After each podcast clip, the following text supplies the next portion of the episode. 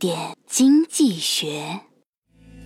最近呢，老是有人给好买哥介绍对象。那天呢，刚到楼下，还没上楼呢，正好遇到隔壁五十岁的刘大姐啊。刘大姐看着好买哥，笑眯眯地说：“这还没对象吧？我介绍个不错的姑娘给你认识认识吧。”我立马问刘大姐：“那姑娘漂亮吗？”刘大姐啊，赶紧点头。我说：“哎呀，那不行啊，算了算了。”刘大姐很纳闷，问我为啥呀？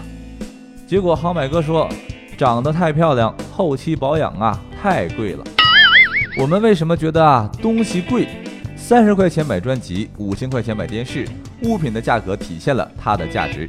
如果超过了这个价值，自然是认为不合理，太贵了。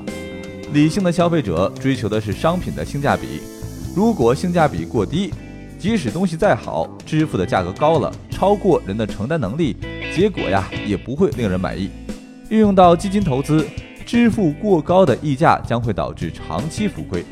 虽然有些手段如定投可以摊薄成本，但完全没有必要为一百块钱的东西啊支付一百二十块钱的价格。好的投资啊，就是要找到被低估的那只产品。更多内容，更多投资门道，请关注微信公众号“好买商学院”，教你聪明投资。